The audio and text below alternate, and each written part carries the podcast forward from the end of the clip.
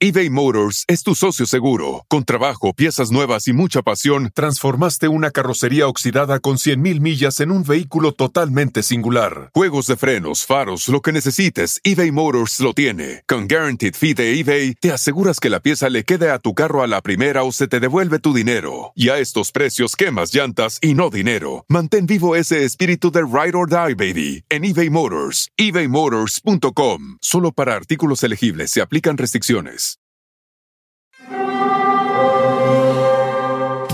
Hear that? It's the call of the Crave. And when the Crave calls, you know what to do. Try the $5 Bacon Bundle. Because the only thing better than a White Castle slider is a White Castle slider topped with crispy hickory smoked bacon. So pick any two of either the Bacon Cheese Slider, 1921 Bacon Cheese Slider, or Chicken Bacon Ranch Slider. And also get a small fry for just $5 with the $5 Bacon Bundle. White Castle. Follow your Crave. ¿Sabes qué pasa, Jordi? Que eso me encanta, que es la gente, o sea, la gente que nos propone, que nos dice, este, nos encanta de todo mucho. Ahora he estado grabando, ves que nos comprometimos a grabar algunos clips con las personas así de, soy muchólogo, soy muchóloga. He estado grabando los clips, es muchísima, ahora sí que somos muchos los muchólogos, Jordi, y me da ahora sí que mucha emoción. Sí, fíjate que yo también he estado grabando, mucho muchólogo, yo también he estado grabando. El otro día fui a San Miguel de Allende y me encontré a tanta gente que eran muchólogos y los grabé. Y no es por nada, pero tenemos muchólogas eh, muy guapas. Me sorprendí. Sí, o sea, tres guapas, mujeres muy, muy guapas y este, y también pues muchólogos, me imagino que también muy bien parecidos, bueno, no me imagino, muy bien parecidos, pero este, pero muy, la verdad, muy linda la gente, lindísima. Y, y también agradecerles a la gente, a toda la gente que escucha el podcast, porque otra vez hemos estado en los 10 podcasts más importantes en español, pues literal del mundo. Entonces, eh, en Spotify y en todas las demás plataformas, en Spotify, en, en Amazon Music, en iTunes, en Himalaya, en, en todas las plataformas. Entonces, eh, pues estamos en los 10 y todo eso es gracias a la gente. Y si estás escuchando esto por cualquier plataforma de podcast, eh, como Spotify, por ejemplo, nos dieron un tip que le puedes dar a donde dice follow, seguirnos, para que eso nos ayude a subir el algoritmo y que esta información y todo lo que platicamos y todas las, todo el relajo que echamos Jordi y yo le llegue a muchas más personas. La buena vibra, ¿no, Jordi? Que llegue la buena Exactamente, vibra. Exactamente, que llegue la buena vibra. Oye, hoy, hoy estar buenísimo el programa porque tenemos un paranormal nuevo, un paranormal 19, ya no puedo creer que ya tenemos nuestra entrega 19 de este paranormal, pero es una, parano, una entrega paranormal distinta que tiene que ver pues con la muerte, que tiene que ver pues con la criminología, con la criminalística. Pero a ver, yo te quería preguntar, ¿tú has entrado a una morgue? Fíjate que cuando estaba en preparatoria, muy interesante, Ajá. yo fui a una escuela que se llama La Salle. Y Ajá. estando en esa escuela, por algún motivo, nos llevaron un día a la morgue. Entonces yo nunca, esto, o sea, te estoy hablando de, eso fue hace demasiados años, yo creo que tendría que como 15 años, 15 años tenía. Este, y cuando fui, yo nunca había visto en mi vida de 15 años ningún cuerpo adulto desnudo. Entonces ah, fue muy okay. fuerte para mí porque en un momento en que visitamos la morgue nos metieron a una zona donde había un hombre pues desnudo y además quemado, Jordi. O sea, no bueno, o sea, te aventaste un, algo muy impactante fue, desde un principio. Fue muy impactante y yo creo que la manera en la que lo lo compartamentalizó mi cerebro, o sea, como para que no me diera miedo, es que me imaginé que era como en las películas, ¿no? O sea, que era de mentiritas o algo así. O sea, como que algo pasó dentro de mí que me acuerdo que, que me quedé como en shock y después nada más lo veía y decía, no, eso no puede ser real, lo que estoy viendo no puede ser real. Estuvo muy impactante para mí. Y luego ya sabes cómo son en la escuela, ¿no? Que se pusieron a hacer bromas de que sí, que el pilín y que si no el pilín y que no sé qué, que se chamuscado y que, ya sabes que si se les asaron los bombones, o sea, me hicieron así un montón de yo decía, Dios mío, ¿por qué están haciendo estos comentarios? ¿No se están dando cuenta? Sí, fue muy, para mí, digo, obviamente fue impactante, pero para otros del salón, yo creo que de nervios, Jordi, se reían. Ay, Martita, pues sí, sí estuvo bien impactante tu primer encuentro. Ya les contaré yo también algunos.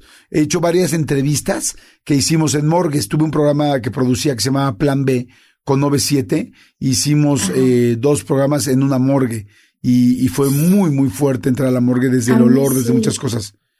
El olor, exacto, recuerdo mucho el olor también. Y sí se me hizo muy impactante.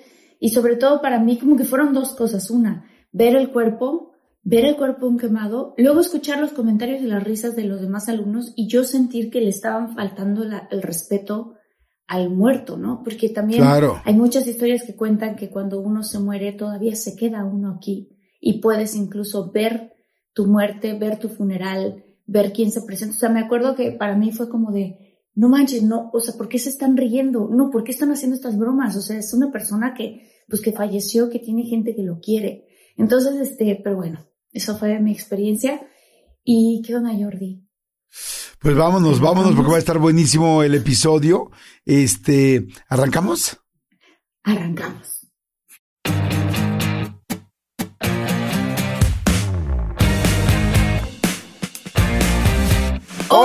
¿Qué tal? ¿Cómo están? Hola, muchólogos, ¿cómo están? Soy Jordi Rosado. Y yo soy Marta Higareda y estamos muy contentos porque vamos a tener un invitado muy, muy especial. Fíjense que es el director del Instituto de Investigación Forense.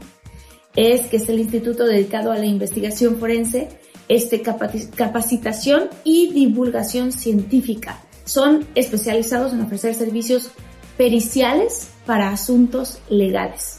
Y nuestro siguiente invitado es un perito privado, este, y vamos a hablar con él porque nos va a contar muchas historias, este, me imagino que algunas de ellas muy impactantes. Con ustedes, Joseph García.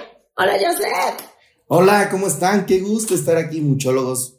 Qué gusto tenerlos, Marta Jordi. Gracias de verdad, porque hoy tenemos algo súper interesante tantas historias que he pasado, tantas cosas que, uff, escalofriantes, divertidas y otras no tan divertidas como lo dijeron al principio. Pero bueno, vamos a empezar y pues a darle, a darle, a contar con Oye, no me, bienvenido, mi querido. ¿Cómo te decimos? Kevin, Joseph, este...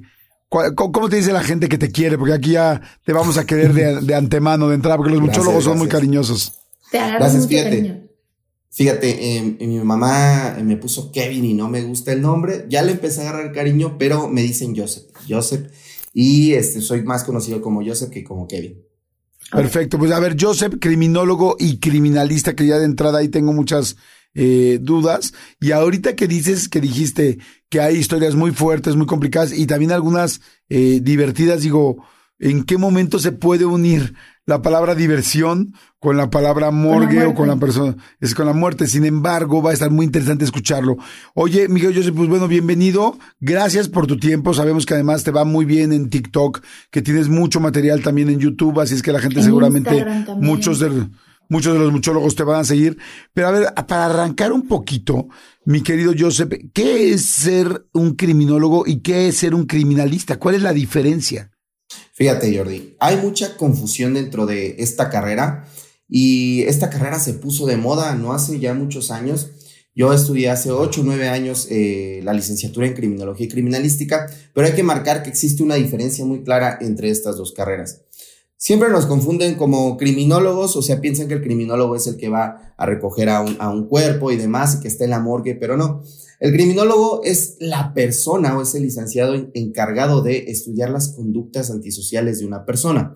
O sea, qué lo comete, qué lo lleva a cometer un delito. Y además de esto, se están preocupando mucho los criminólogos en la prevención de los delitos. Entonces, el criminólogo se basa a las conductas eh, antisociales, que serían esas conductas que van en contra de la sociedad, como podría ser eh, el homicidio, el robo y demás. Y el criminalista es muy diferente, ahora es la parte material, la parte eh, eh, científica, lo sensible. Él se va a encargar de ir al lugar de intervención o como todos lo, conocemos como escena del crimen, pero actualmente en México lugar de intervención, para eh, levantar los indicios, levantar el cadáver, levantar todo lo que se encuentre en la escena del crimen para poder ser investigado. Entonces, ah, básicamente esa es la diferencia en rasgos generales, pero sí nos dedicamos a cosas muy diferentes y lo ideal sería en que el criminólogo y el criminalista se conjunten para poder resolver alguna situación, algún hecho delictivo. Fíjate que ahorita estaba pensando, me acordé de una serie que fue muy famosa, no sé si ustedes la llegaron a ver, que se llama Dexter. Ajá, claro. En, donde básicamente es lo que, lo que él hacía era tomar fotografías de las escenas del crimen pero tú no sabías que muchos de los crímenes los había ocasionado el mismo Dexter. Era súper interesante, pero hacían unas escenas donde, por ejemplo, se veía que estaba el cuerpo y se veía que había, este, ¿cómo se dice? Gotas de sangre, este, que se habían esprayado en la pared, ¿no? Y entonces determinaban qué tan fuerte le pegó con el cuchillo, el hacha, lo que sea que le haya dado para que se haya, este, aventado la sangre en ese ángulo. O sea, haciendo ese tipo de cosas. ¿Es un poco como eso? Fíjate, siempre me preguntan si es como las series de Estados Unidos y realmente la mayoría de, los chavos y chavas que entran a esta carrera se imaginan que es así. En teoría, deberíamos de tener tecnologías y deberíamos de tener ese conocimiento para hacerlo así. No es tan apegado a las series eh, de Estados Unidos, pero eh, se parece un poco, aunque con menos presupuesto, con menos personal, pero llega a ser un poco parecido. Ahora, eh, esto de, la criminalística, pues es una ciencia sumamente complicada porque tienes que determinar muchísimas cosas. Además que aparte del criminalista existen otros especialistas. Está el perito en fotografía, está el perito en medicina, está el perito en tránsito, existen hasta peritos, imagínense, eh, traductores. Eh, eh, la palabra perito viene de la palabra pericia, que significa ser experto. Entonces, ustedes que son expertos eh, en podcast y demás serían peritos en podcast, un ejemplo. Pero la palabra perito viene de, eso, pericia. Y pues cualquiera puede, con los estudios y certificaciones puede ser perito en algo, pero sí en realidad ay, llega a parecerse, pero no tanto como a las, lo que vemos en las series. Ok, oye, ahorita que seas perito, por ejemplo, en fotografía, es una persona experta en saber cómo tiene los dientes un ser, un, cuerpo, cómo tienen los globos, eh, la parte ocular, cómo, o sea, para saber qué golpes hay o qué se modificó o qué tal, sin eh, ver, sin tener el cuerpo presente, sino solamente viendo la foto y viendo quizá un rasgo antes de que el cuerpo se vaya descomponiendo. Fíjate, además de que el, perito en fotografía es el experto obviamente en saber utilizar una cámara fotográfica profesional, se va a encargar de fijar el lugar de intervención, de estar en el anfiteatro y hacer el seguimiento de la necropsia, pero además la fotografía forense se basa bastante en eh, buscar indicios ocultos. ¿Cómo encontraríamos sangre en, una playera negra? Imagínate. Entonces, el perito en fotografía va a buscar indicios ocultos hasta huellas dactilares que no se pueden ver a simple vista, pero con una cámara y unas fuentes de luz alterna o luces forenses podemos ver este, estas, estos indicios invisibles. Tiene que tener eh, dominada la cámara al 100% y tiene que saber los planos y demás, porque además todo esto se va a una audiencia donde se tiene que ilustrar al juez lo que pasó y las fotografías tienen que llevar un orden cronológico para contar pues una historia, contar qué fue lo que pasó. Oye, yo tengo una pregunta que digo va a ser un poco rara. ¿Te ha tocado alguna vez estar en un crimen, en una escena del crimen o en una escena de intervención donde entre todos ustedes dicen no sabemos qué pasó? Sí. Fíjate, muchas cosas. En realidad, cuando llegas al lugar de intervención, a la escena del crimen, de primera instancia no sabes qué pasó. ¿Por qué? Porque muchas personas eh, en este ámbito se dejan llevar por lo sentimental o por la lógica y a veces no hay que confiar tanto en la lógica o a veces sí es tanta lógica que dices, no, no puede ser esto. Entonces, cuando llegas al lugar de intervención en realidad no sabes qué pasó, pero si hay asuntos que no se han cerrado porque no tienes indicios que te apunten a lo que haya pasado. Bien dicen, no hay un crimen perfecto, solo malos investigadores. A veces este dicho se evoca no a los malos investigadores, sino a que no hay presupuesto, que no tenemos material para trabajar. Pero eh, sí, sí he estado en lugares así donde en realidad no sabes qué, qué es lo que ha pasado, ¿no? Y con el tiempo, muchas veces, por ejemplo, hay, hay eh, asuntos en donde actualmente no sé qué pasó y le pregunto a mis colegas, no, se dio carpetazo o no, no sabemos qué pasó, no dieron con la persona o todo es muy confuso, bastante confuso. Ok, oye, qué, interesante, Joseph, ¿cómo sería? Es que hay muchísimas preguntas y muchas eh, situaciones que nos gustaría que nos platicaras. ¿Cómo sería un día normal de tu trabajo? O sea, entiendo que no es como la serie específicamente, pero dinos un día normal que llegas a un caso que hubo un asesinato o una muerte, o no sé si siempre es asesinato, quizá a veces al ser un, rollo criminalístico, tiene que ser que alguien haya matado a otra persona, no lo sé, o simplemente que está muerta una persona. Pero, cosa, llegas, ¿qué ves? O sea, retrátanos un día de a partir de que te avisan, llegas y qué se hace y cómo ves a la persona. Uno de los casos, cualquiera de los casos, ahora sí que uno está aleatoriamente. Muy bien. Vamos a contar las dos partes. Eh, número uno, existen los peritos, eh, eh, perdón, de en oficiales, que son aquellos que están dentro de la fiscalía o de la exprocuraduría. Y estos peritos oficiales básicamente son los científicos de la gente del Ministerio Público que van a demostrar conciencia. yo digo que somos como las chismosas científicas. Si el MP le quiere preguntar algo sobre el asunto, pues va y nos pregunta a nosotros y nosotros tenemos que darle contestación de manera científica a lo que pasó. ¿Cómo es un día trabajando en la fiscalía? Digo, yo sé que muchos colegas de la fiscalía me van a estar viendo, yo sé que todos tenemos trabajos diferentes, eh, cosas diferentes que hacemos en la fiscalía. Básicamente los turnos van de 24 por 48 horas. Esto es en la mayoría de los lugares, en otros no. O sea, estás todo un día completo en la fiscalía y dos días descansas. Es un trabajo súper desgastante. Llegas a la fiscalía en turno a las 9 de la mañana, checas y pues ves a tus colegas de la guardia pasada, tú llegas súper arregladito, bien, y los demás ya con sueño, o sea, mal. Te cuentan lo que pasó, te cuentan lo que pasó la noche anterior o el día anterior y, y realmente a veces se tienen que continuar esos asuntos. Llegas, llega el otro turno del Ministerio Público porque se maneja por turnos. ¿Qué turno te tocó? Ah, el tercero, el segundo, el primero. Y sobre la marcha vas haciendo tu trabajo. Lo que me gusta de esto es que eh, en tu oficina todos los días ves algo diferente, no, no te aburres porque todos los días es algo súper diferente. Entonces, cuando llega un, un oxiso, cuando hay un asunto en donde se involucra un cadáver, lo que, eh, lo que tiene que hacer, número uno, existe el primer respondiente, que es la primera persona en llegar a la escena del crimen o al lugar de intervención para poder verificar que existe algo ahí que va en contra de la ley. Encontramos, imagínense, eh, Llegas al trabajo y el primer asunto, eh, yo me acuerdo muy bien que, que eh, generalmente en las mañanas no eran asuntos eh, relacionados con la muerte, sino asuntos relacionados con robos, con choques y demás, porque en las noches, pues todo esto es súper normal, lamentablemente. Y, imagínense, te hablan, es que pusieron una, un artefacto explosivo en un cajero automático. Entonces vas en tu ambulancia Llegas al llamado porque ya te lo pidió el Ministerio Público y haces la inspección y tomas las fotografías. Para eso también se ocupa un dictamen. En ese asunto me acuerdo que fue súper chistoso porque uno pensaría que van por el, por el cajero automático, pero en realidad no. En realidad no iban por el cajero, el cajero solamente querían eh, pues infundir terror a la sociedad y a las autoridades porque no se llevaron dinero, porque no era su intención. Posterior de eso, llegas ya de regreso a la oficina, al anfiteatro, porque ojo, tu oficina está al lado del anfiteatro. Pero, pero pregunta, ¿llegas y hay un cuerpo ahí de una persona? No, no, no. Por ejemplo, ahí estamos investigando un robo o estamos investigando una, estamos investigando algo, no sabemos qué fue lo que pasó y el Ministerio Público nos tiene que solicitar que hagamos nosotros como expertos. Él va a decir, a ver, ¿qué pasó aquí criminalista? A ver, fotógrafo, necesito que me, que me tomes todas las imágenes de todo este lugar. Ok, ya va el experto, pero cuando llega un, una persona que falleció, en el Estado de México se les dice eh, por clave 25.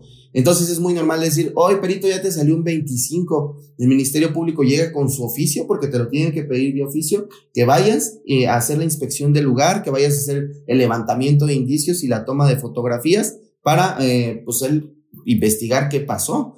Entonces, ¿qué es lo que pasa? Agarras tu ambulancia, te vas súper rápido, a veces hay muchísimo tráfico, vas, acordonas o ves que está el lugar protegido, porque una premisa de la criminalística es que debe estar protegido el lugar de, intervención y eh, esa cinta amarilla, no sé si han visto esa que vemos siempre en las series, pero esa cinta amarilla debe estar. El primer respondiente, que sería la primera autoridad que llegó, o el policía, tiene que encargarse de resguardar el lugar de intervención. Si no lo está, tienes que hacerlo tú y llegas y empiezas a hacer tus métodos de búsqueda y fijación, porque no solamente es llegar al lugar de intervención y levantar así, como que, ay, me encontré eh, el arma de fuego, me encontré esto, me encontré el otro, sino llevas una metodología para poder levantar cronológicamente. Tomas, el fotógrafo eh, toma imágenes de lo que pasó, pones tus indicadores, que son estos indicadores amarillos que se utilizan para eh, poder señalar los indicios y eh, haces el levantamiento del cadáver observando todos los indicios que hay a su alrededor. Haces tu levantamiento, lo suben a la ambulancia y ojo, no es por quemar a, las instituciones de gobierno, pero muy mal que no tengamos, que no tengan ambulancias para poder llevar a la persona al cadáver, porque muchas veces nos ocupamos de los funerarios que nos ayudan en sus carrozas para llevarnos el cuerpo al anfiteatro. Ya que levantamos todo y demás, se va al anfiteatro y se prosigue con el trabajo. El criminalista no hace autopsias. Ojo, porque esto es una duda. Es que yo quiero ser criminalista para hacer autopsias. No hacen autopsias. El criminalista solamente se va a buscar a los indicios que encontró, a levantarlos y analizarlos para mandarlos a los especialistas. Y quien hace las necropsias es el, el médico forense y su auxiliar técnico en necropsias. Entonces, no nos metemos en nada de eso, solamente observamos, hacemos el seguimiento de la necropsia y ya te imaginarás la cámara o el celular de un criminalista lleno de imágenes súper grotescas y... Pero bueno, para nosotros es normal. Básicamente este es un día en el trabajo de un criminalista de la fiscalía. Tienes que hacer otras cosas, como ir a tomar huellas a los detenidos, como ir a hacer algunas pruebas, como ir a, tomar fotografías a robos y demás. Pero básicamente este es el trabajo hasta que sales a la siguiente guardia. Oye, y esta pregunta, hablando de esto, porque también pues está muy ligado al tema de la muerte, es el tema de la vida después de la muerte. ¿Has tenido en alguno de estos diferentes encuentros cosas espeluznantes que te hayan pasado? Fíjate que es la pregunta que me hacen todos y es el miedo siempre. Cuando yo entré a estudiar esto, yo ya había visto situaciones así en un hospital porque estudié laboratorista, soy laboratorista clínico, entonces eh, hice mi servicio en un hospital eh, y, me, era tanto mi fascinación por esta ciencia que en lugar de estar en mi, área de trabajo, me iba a patología donde tenían a todos los cuerpos. Una de las primeras experiencias me pasó ahí. Lo más común, y esto eh, dices, le encuentras algún sentido lógico, es que te apaguen las luces. Eso es súper común y a veces dices, bueno, es que, es que a lo mejor el contacto está mal o se regresa. Eso es lo más leve, ¿eh? que, que de repente estés trabajando y pum, te apagan las luces. Ay, no. O sea, estás rodeado de toda la. Ay, no, me muero eBay Motors es tu socio seguro. Con trabajo, piezas nuevas y mucha pasión, transformaste una carrocería oxidada con 100.000 millas en un vehículo totalmente singular. Juegos de frenos, faros, lo que necesites, eBay Motors lo tiene. Con Guaranteed Fee de eBay, te aseguras que la pieza le quede a tu carro a la primera o se te devuelve tu dinero. Y a estos precios, quemas llantas y no dinero. Mantén vivo ese espíritu de Ride or Die, baby, en eBay Motors. ebaymotors.com. Solo para artículos elegibles se aplican restricciones. Algunos les gusta hacer limpieza profunda cada sábado por la mañana. Yo prefiero hacer un poquito cada día y mantener las cosas frescas con Lysol. El limpiador desinfectante Brand New Day de Lysol limpia y elimina el 99.9% de virus y bacterias. Y puedes usarlo en superficies duras y no porosas de tu hogar con una fragancia que lleva a tus sentidos a un paraíso tropical. No solo limpies, limpia con Lysol. Imagínate. muertos si te apaga la luz, ¿no? Exactamente, o sea, de la nada estás tú trabajando y, y, aparte a veces estás con, con el cuerpo, este, estás ayudando al médico y demás, o estás solo y se apagan las luces, entonces dices, bueno, al principio te asusta, ya después es como de, o sea, de, de donde entra la parte de, de, evitar el estrés del trabajo, es como que, ay, otra vez tú ya me estás apagando la luz. O sea, como que hablando con esa persona que no está ahí o no sabemos si está, pero que te apagó la luz. Eh, otras cosas también se escuchan ruidos súper, súper raros. Se escucha que azotan las puertas, te avientan cosas. Ojo, no estoy diciendo que todos los días de tu trabajo te pase eso, pero sí en ciertas situaciones donde hasta te agarra desprevenido. De repente volteas, o sea, escuchas que alguien tiró algo atrás y volteas y no hay absolutamente nadie. Más cosas, imagínate, o sea, eh, se escucha el golpe de algo eh, y a veces observas que sí se cayó algo, pero pues no, al principio te asustas bastante, después ya lo ves súper normal.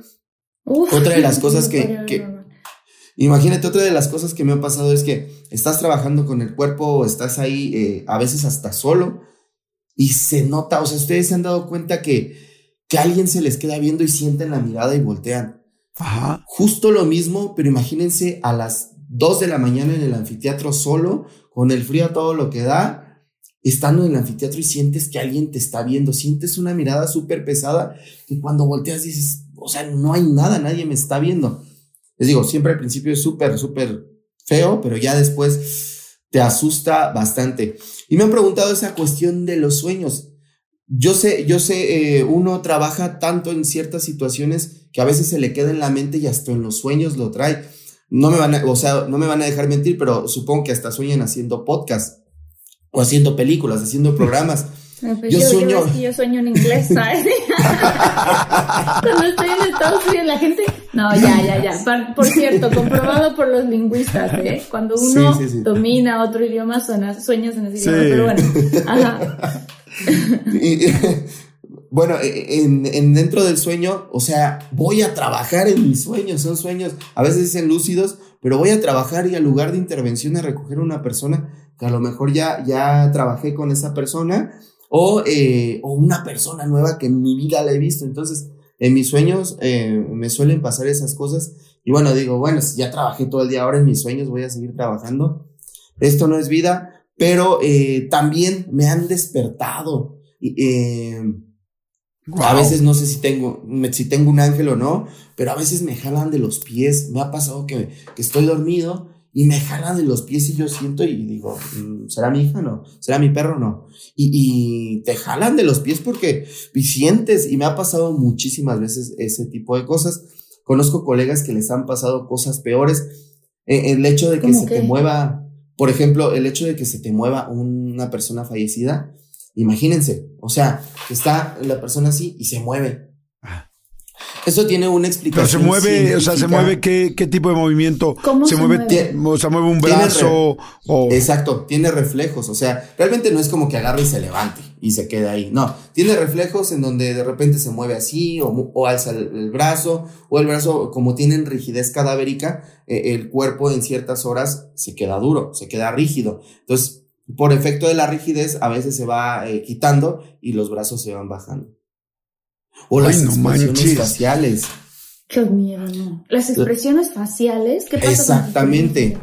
Por ejemplo, eh, muchas veces, y es, fíjense, eh, cuando eres, eh, te dedicas a la parte científica de esto, le buscas explicación científica, pero a veces se ve el, rostro de las personas de sufrimiento, de lo que pasaron antes. Entonces se les ve la cara de sufrimiento, a muchos se les ve la cara de tranquilidad, a otros de susto, otros hasta están sonriendo. Esto obviamente porque tenemos músculos en el rostro, pero no sabemos eh, eh, qué fue, qué tanto sufrió esa persona o qué pasó esa persona antes, que se quedan a veces grabadas las expresiones en el rostro y a veces, ay no, es bastante, bastante complicado. Oye, Joseph, ¿tiene normalmente, siempre se le cierra los ojos a un cadáver o puede haber momentos donde tengan los ojos abiertos, o sea, los párpados arriba?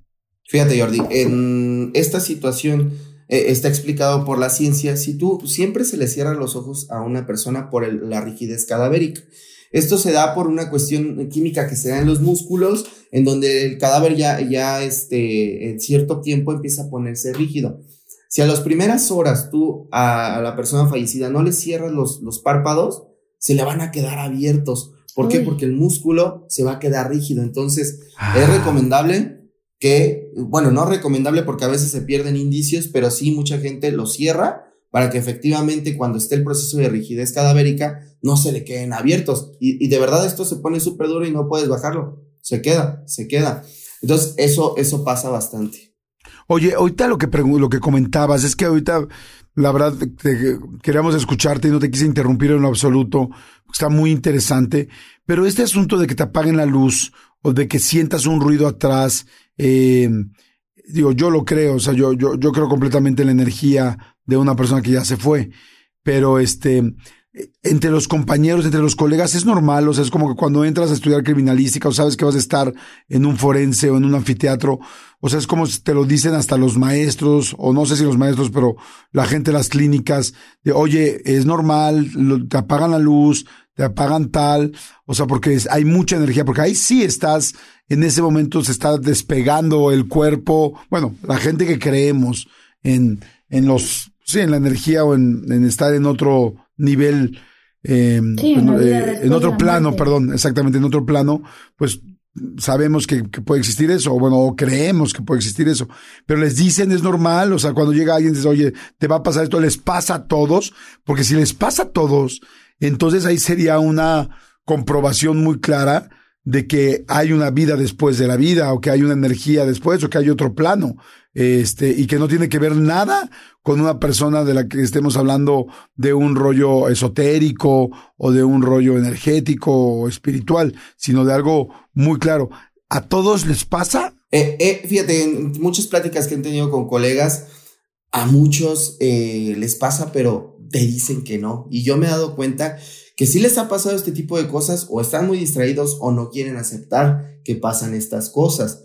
Entonces, yo, yo en mi, opinión personal, siento que sí, a la mayoría que nos dedicamos esto, a todos, nos ha pasado un evento que no tenga explicación.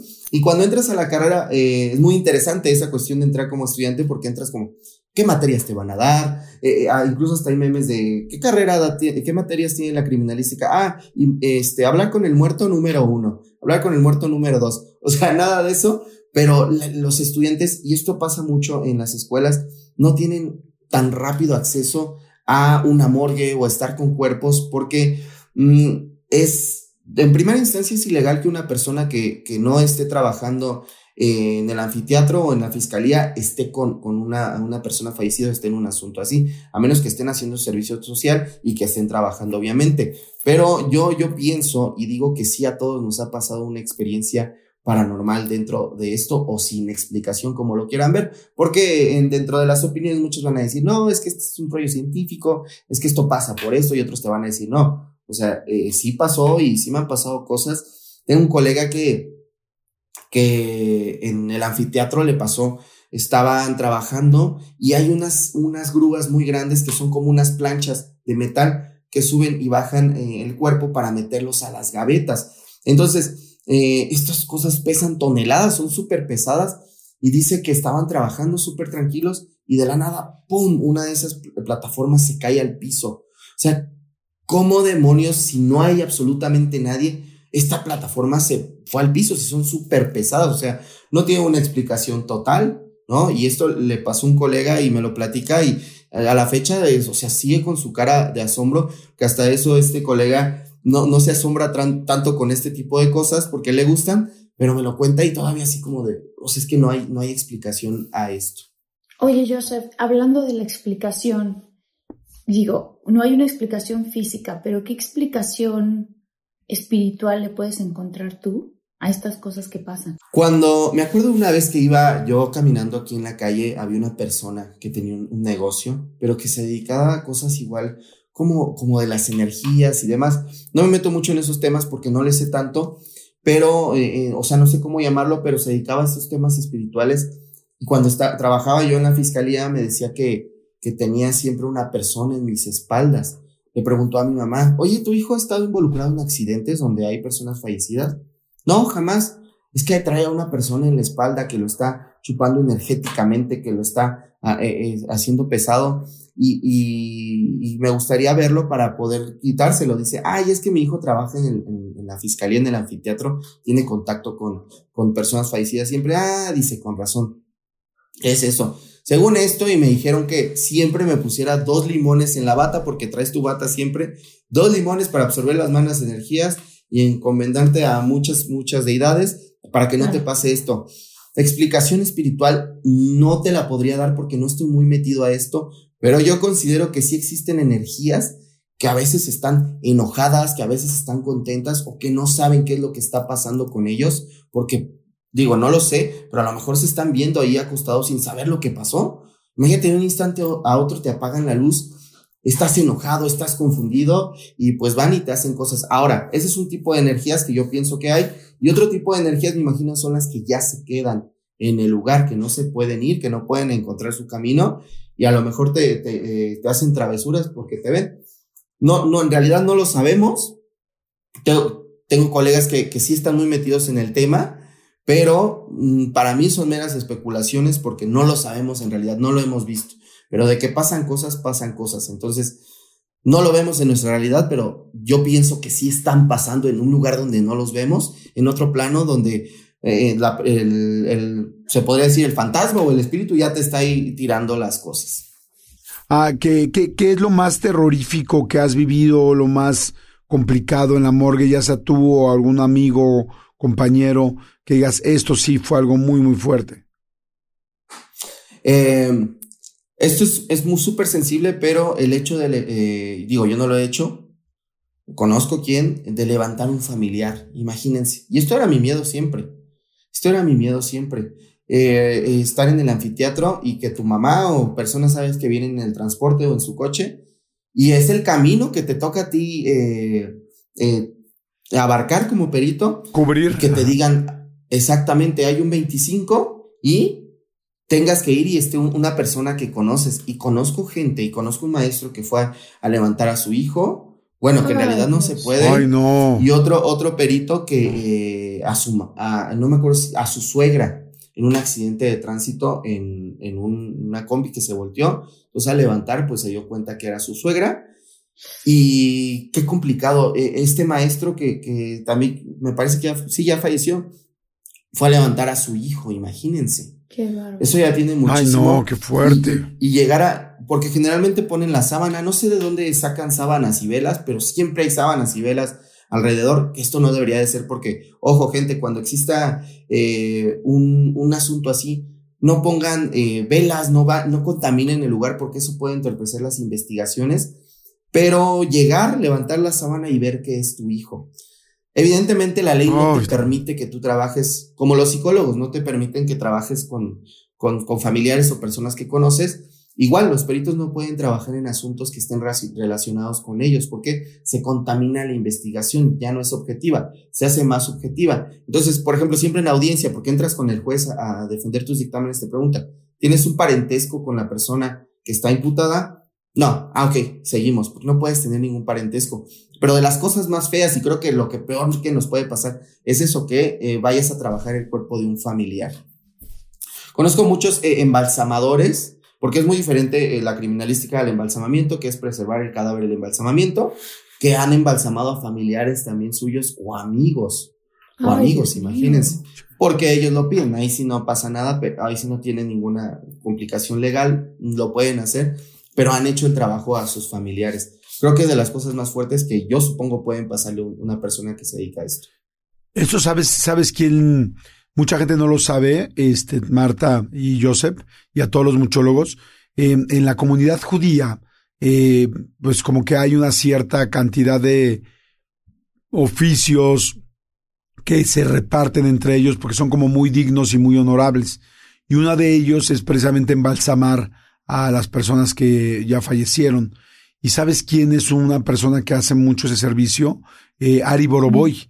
Ari Boroboy de OV7 que todos conocemos y, y no te lo imaginarías. Digo, se los platico porque él me lo platicó personalmente y él de repente hay días que, que pues te puede tener un show o algo. Digo, si tiene un show me imagino que no, no puede hacerlo, pero muchos días que está tranquilo va a ayudar a su comunidad y, y están ayudando a un cuerpo de una persona que lamentablemente se fue. Entonces seguramente él le ha tocado estar con gente conocida o con cuerpos de personas conocidas, porque entre la comunidad judía eh, existe como esta actividad que es muy honorable y muy importante como de, ayuda. Y mucha gente no tiene la menor idea que Ari hace eso y lo hace evidentemente muy bien, porque lo hace desde hace muchos años y es algo como, como con mucho respeto, algo muy especial. Este, y, y digo, pues, entonces entiendo un poco lo que está diciendo ahorita Joseph. Y, hace rato que decías de lo de las luces, que se apaga, que es algo muy típico, dice, pues es que quizá cuando una persona eh, se separa de su cuerpo, ya nos lo han explicado mucho a Marta y a mí en este podcast, eh, la gente que habla de lo paranormal, que lo primero que un que, un, que una persona que murió puede hacer es manejar la energía. Entonces, quizá de repente al ver su cuerpo, o verse en la morgue o verse tal, no es como te quiero hacer una mala jugada, sino es energéticamente me sorprendo tanto que, que quizá voto la luz del lugar. No sé, estoy pensando al aire. Es tan fuerte que se haga eso, ¿no? ¿Sabes que yo iba a preguntar, y no sé si tendrás alguna historia de algunos colegas o compañeros tuyos, que hayan escuchado voces. Sí, fíjate, yo he escuchado voces.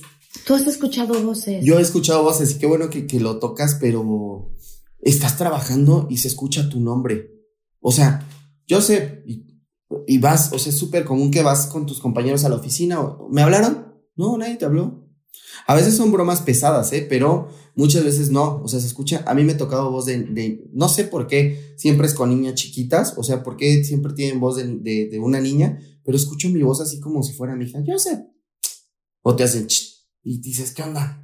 O sea, a mí Uy, me no ha pasado manches. personalmente No que se escucha, que te hablan y dices, bueno, eh, les digo, al principio es como de, ay, pero ya después, ah, sí, ahorita te hago caso o, o- o ahorita, ahorita te, te pongo atención, pero en realidad sí. Ahora, otra cuestión que, que, que nos han platicado es que, o que nos recomiendan es que no te enganches con la persona que estás trabajando. Obviamente todo este trabajo se hace con mucho respeto, como lo, lo habías, lo habías platicado, Marta, al principio, de, es que, ¿por qué se ríen? ¿Por qué esto? No tiene que pasar, no tiene que pasar nada de esto. Tienes que tener respeto hacia la persona.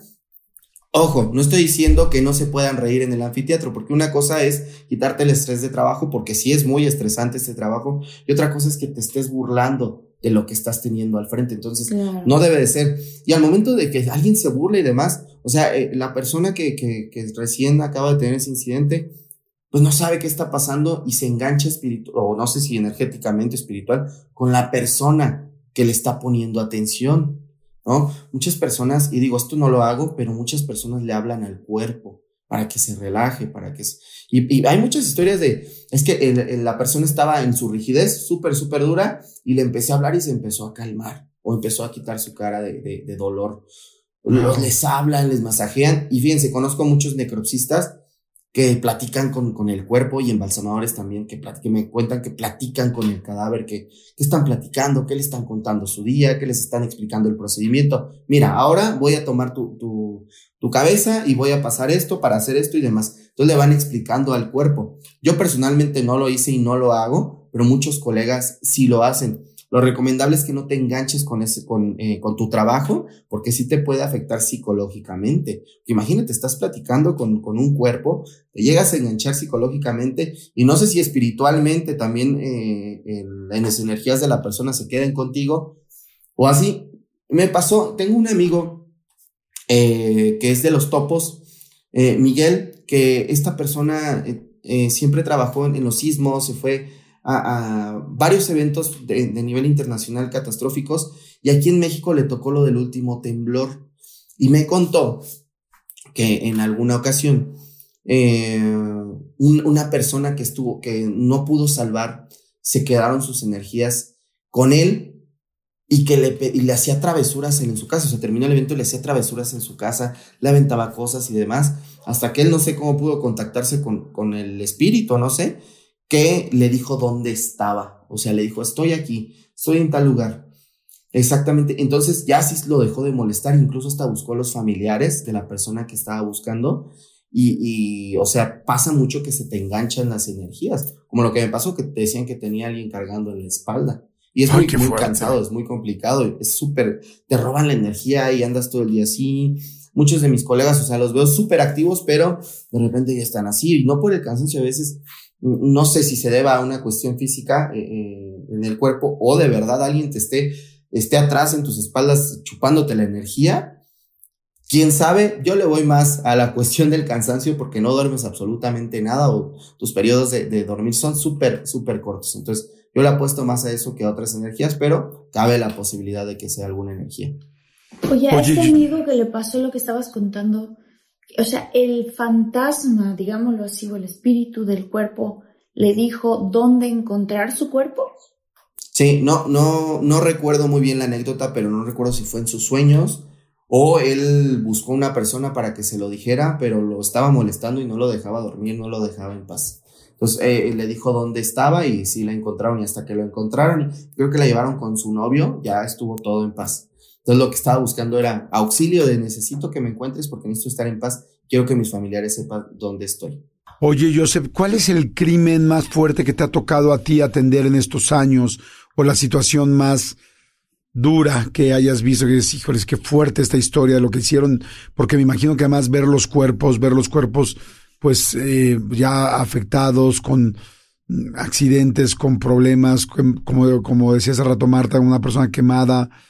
¿Qué ha sido lo más fuerte que a ti te ha tocado trabajar, en la que te ha tocado trabajar? Fíjate, yo tengo trabajando en esto ya más de ocho años. Mi hija tiene siete años, pero antes, cuando estaba en la fiscalía, eh, llegar a mi servicio y demás, eh, eBay Motors es tu socio seguro. Con trabajo, piezas nuevas y mucha pasión, transformaste una carrocería oxidada con 100.000 millas en un vehículo totalmente singular. Juegos de frenos, faros, lo que necesites, eBay Motors lo tiene. Con Guaranteed Fee de eBay, te aseguras que la pieza le quede a tu carro a la primera o se te devuelve tu dinero. Y a estos precios, quemas llantas y no dinero. Mantén vivo ese espíritu de Ride or Die, baby, en eBay Motors. ebaymotors.com. Solo para artículos elegibles se aplica restricciones.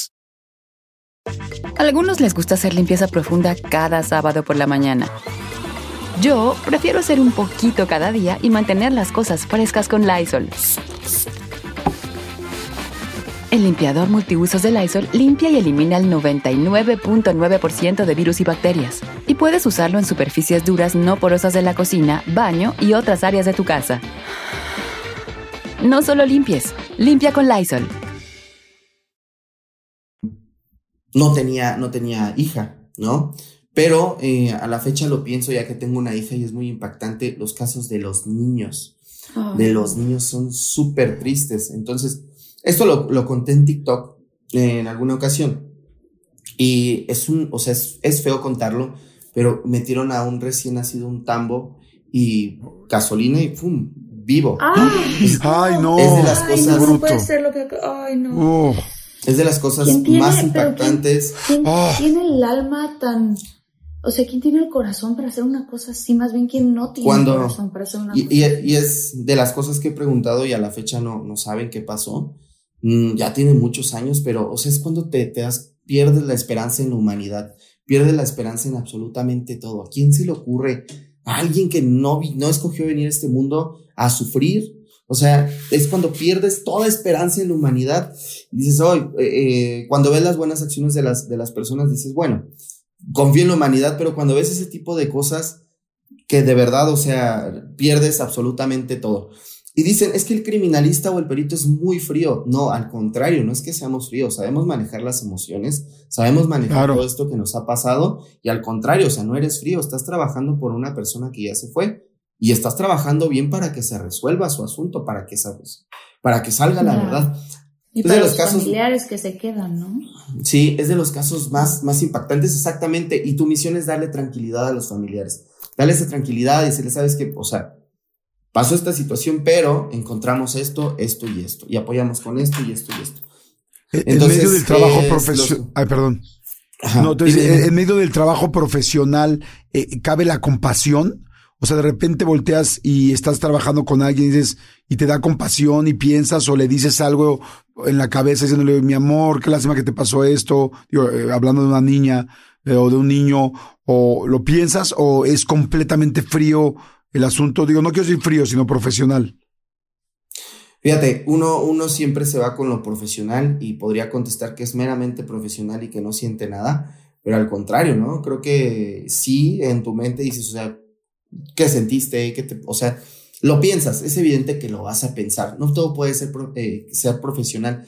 Debes de ser profesional y no debes de ser subjetivo en las cosas porque si te vas a guiar con las emociones, pues de, de alguna otra manera las emociones te van a guiar por el mal camino. Tienes que pensar frío y profesional para poder llegar a ese camino. Pero sí, por supuesto que piensas, por supuesto que lo piensas, pero no lo externas, lo trabajas de manera profesional. Wow, qué impactante. Ay, qué impactante, Jordi. Sí, estuvo fuertísima, fuertísima esa, e, e, esa oh, parte. y, y, bastante impactante, sabes, he, tenido, he tenido asuntos donde personas que tienen eh, pues todo por delante eh, pierden la vida por malas decisiones, por pésimas decisiones. Lo conté también en TikTok, eh, que por cierto hizo súper viral, el tema de dos estudiantes de medicina que habían acabado la carrera. Entonces, esto lo supimos por familiares y por la persona que sobrevivió. Terminan la carrera y ah, en una vialidad muy grande eh, en el Estado de México van en su vehículo y el o sea, van festejando en la noche que terminaron la carrera, pues van tomados, van con la fiesta y la emoción, y la persona que va manejando, que era el novio, porque también venía la novia de copiloto, este, se impacta contra un muro de un puente. Entonces, al impactarse, toda la parte del copiloto, pues le da a la chica y no al copiloto. El hombre vive, pero la mujer muere. Imagínense. O imagínense el, tema emocional de, de, la persona que además se la llevaron al Ministerio Público para determinar responsabilidades. O sea, terminas la carrera, tienes todo por delante y eh, pues se escucha feo, pero en un accidente se va tu novia por causa de, tu, de ser imprudente y además tienes que enfrentar a la justicia y vas a cargar toda tu vida con, con el hecho de, de, que, pues, por tu culpa o por muchas cosas, eh, falleció tu novia eh, al no medir consecuencias. Entonces, es de las cosas también, no impactantes, pero sí que te hacen reflexionar sobre todo lo que hacemos. Yo antes de, de trabajar en la fiscalía andaba en el coche y no, no, no usaba cinturón. Pues, rebelde. Pero vas a saber todas estas situaciones y te cuidas mucho más, ¿eh? Te pones consciente de lo que pasa, o sea, ya usas cinturón, ya no excedes los niveles de velocidad, a veces sí, pero ya no eres como antes, ¿no? Porque sabes lo que te puede pasar y sabes que no es nada bonito lo que pasa cuando tienes un accidente de este tipo. Este tipo de cosas son las que más me han impresionado y que te dejan reflexionando sobre la vida y la muerte. Oye, ¿te proteges de alguna manera, te proteges de alguna manera energéticamente? Como dices tú, estás con tantos cuerpos, todos ustedes están tan cerca de personas que, que fallecieron de una manera pues terrible, porque si no, no, no estarían en una parte criminalística, este, y como dices, lo cargas encima, lo traigo tal, me jalan los pies, o pasan esas cosas, no sé, cabe en una persona que está trabajando médicamente, como un médico forense, o ustedes como criminalistas, cargar algo energético, un cuarzo, un tal, un, un cierto, Sí, como una O sea, además de los dos limones que dices que te pones, ¿no? Te pones dos limones en el bolsillo, pero exacto. Eso, o una cadenita con una cruz, un escapulario, o sea, algo te proteges? Yo, no soy eh, tan religioso, pero el tema de que tus familiares te quieran proteger, pues sí, tenía una cadena que por ahí tengo de una cruz que, que pues, mi mamá me, me, la regaló, pero no, no me protejo con ciertas cosas.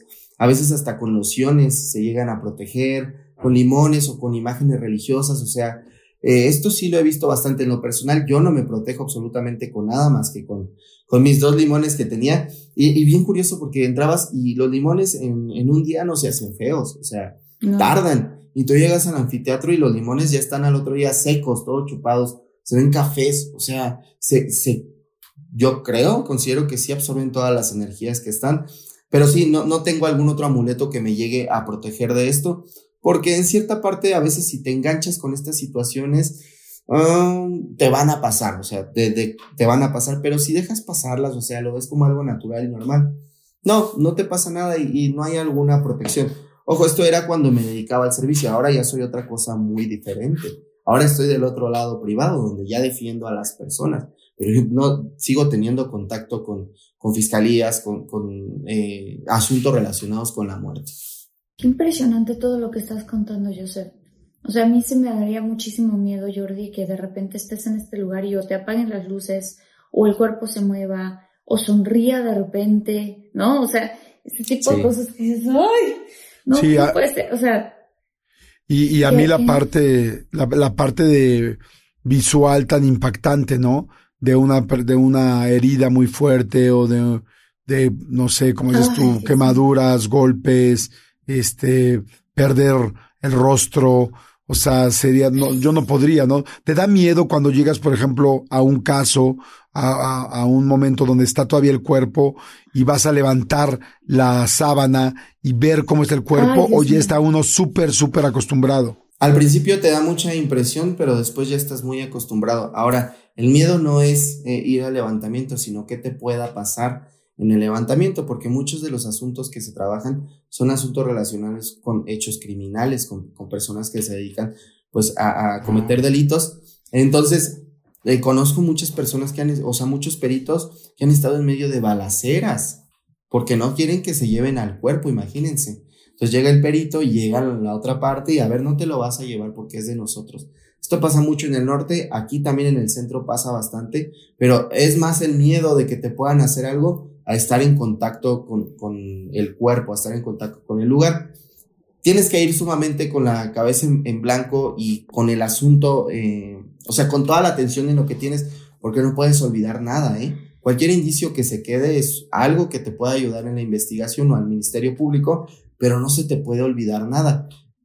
Y, fíjense, yo ahora que estoy en la parte privada eh, veo los errores que cometen los peritos oficiales, que se les olvida que hay una mancha de sangre, que abajo encuentras un casquillo, o sea, tienes que ir súper concentrado, pero también cuidándote de, que no te vaya a pasar nada. Fíjate, eh, no sé si estuvo en, Netflix eh, una, un documental de un perito, narcocultura se llama, y los peritos están desarrollándose en Ciudad Juárez, tienen que ir encapuchados al lugar de intervención. ¿Por qué? Porque no, porque, o sea, saliendo del trabajo te las vas a ver con la, con la delincuencia y aguas, ¿eh? Entonces tienen que ir encapuchados, tienen que ir demás. Y otra cosa que, que pasa en la película y que conozco a los colegas que, que trabajaron en ellas, fíjense, de todos los peritos que estaban, eh, creo que al parecer dos siguen ahí, varios ya fallecieron por causas del crimen o causas eh, naturales o accidentales, pero cada que traían su radio en la, en la ambulancia, cada que sonaba un narco corrido en la ambulancia, es porque habían matado a un policía. Entonces, la delincuencia se metía a los radios de, de, de la fiscalía, de la procuraduría, y sonaba un narcocorrido y los peritos y los policías ya sabían que, que habían matado a un policía. Porque era ¡Qué fuerte! Imagínense. a ver, pero ¿quién hace la transmisión del narcocorrido? O sea, ¿cómo, cómo, cómo? Se, metían a los radios. Ajá. Se mete, tú sabes que hay mucha corrupción. Se mete a los radios, se mete a las frecuencias o un radio que a lo mejor robaron de los policías y era muy común porque los, los les terminaban con su vida en las patrullas, entonces eh, traían radio a las patrullas también. Entonces tomaban el radio, ponían la canción, se escuchaba el narcocorrido a todas las frecuencias, sabían que ya habían dado de, terminado con la vida de un policía.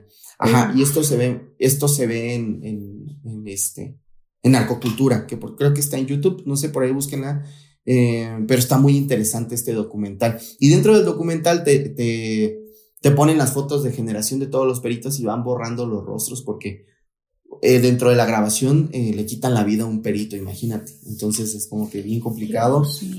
Y es, es el tema de, de, que es peligroso, sí, claro que es peligroso trabajar en este medio.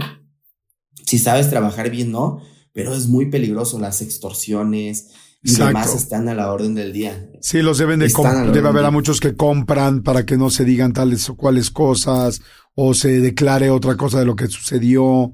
Este, qué, qué, fuerte, caray. Sí, tienes razón. Bastante. O sea, no solamente es estar viendo la muerte, sino también coquetearle. Sí, no, es un tema bien complicado estar de ese lado porque, digo, todos los colegas que conozco nunca, nunca, nunca es, este, me he enterado de un caso en donde hayan aceptado, demás, pero sí este tema de, de, además de trabajar con los muertos, trabajas con los vivos y todo lo que pasa. Eh, sumamente complicado, muy difícil este tema y realmente no me gusta mucho hablar de estas situaciones porque están ligadas con ay, otras cosas súper fuertes que a veces te lo toman a mal, ¿no? Que a veces no te gusta hablar porque a veces no sabes quién te está viendo, no sabes quién te está escuchando. Claro. De alguna otra manera, pero pasa, digo, en México pasa y eso, eso es lamentable, eso es muy feo.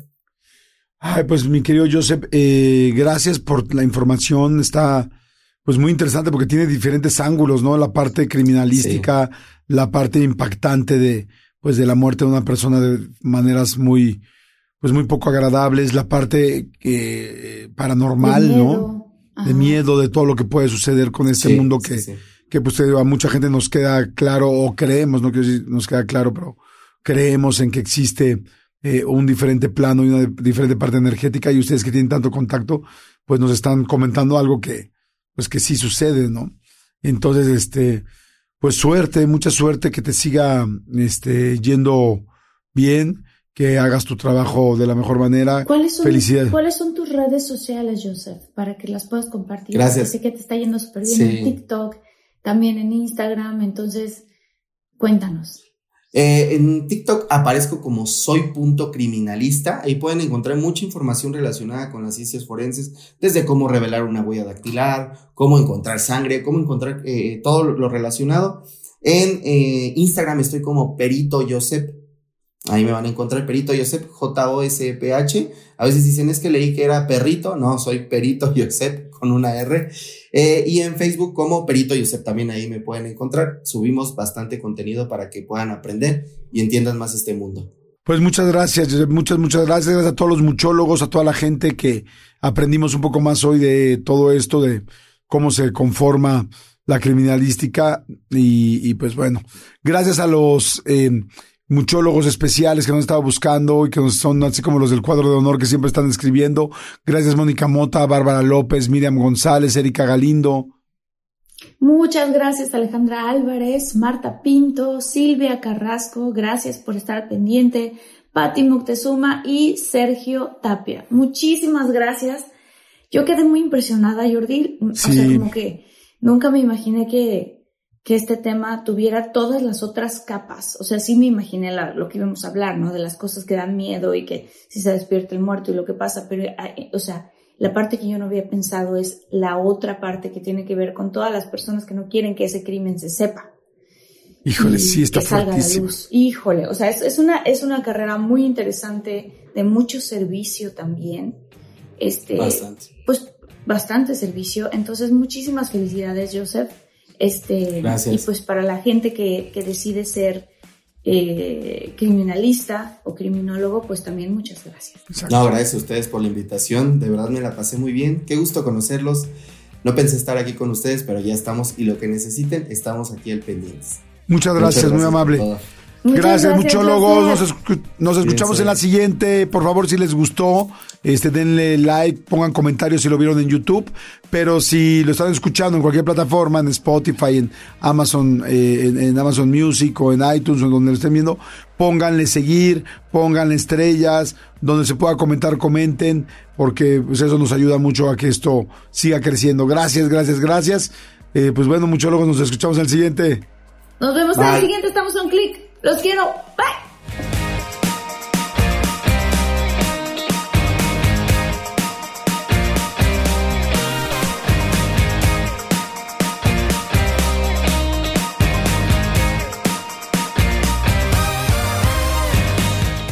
Let go with ego. Existen dos tipos de personas en el mundo: los que prefieren un desayuno dulce con frutas, dulce de leche y un jugo de naranja, y los que prefieren un desayuno salado con chorizo, huevos rancheros y un café. Pero sin importar qué tipo de persona eres, hay algo que a todos les va a gustar.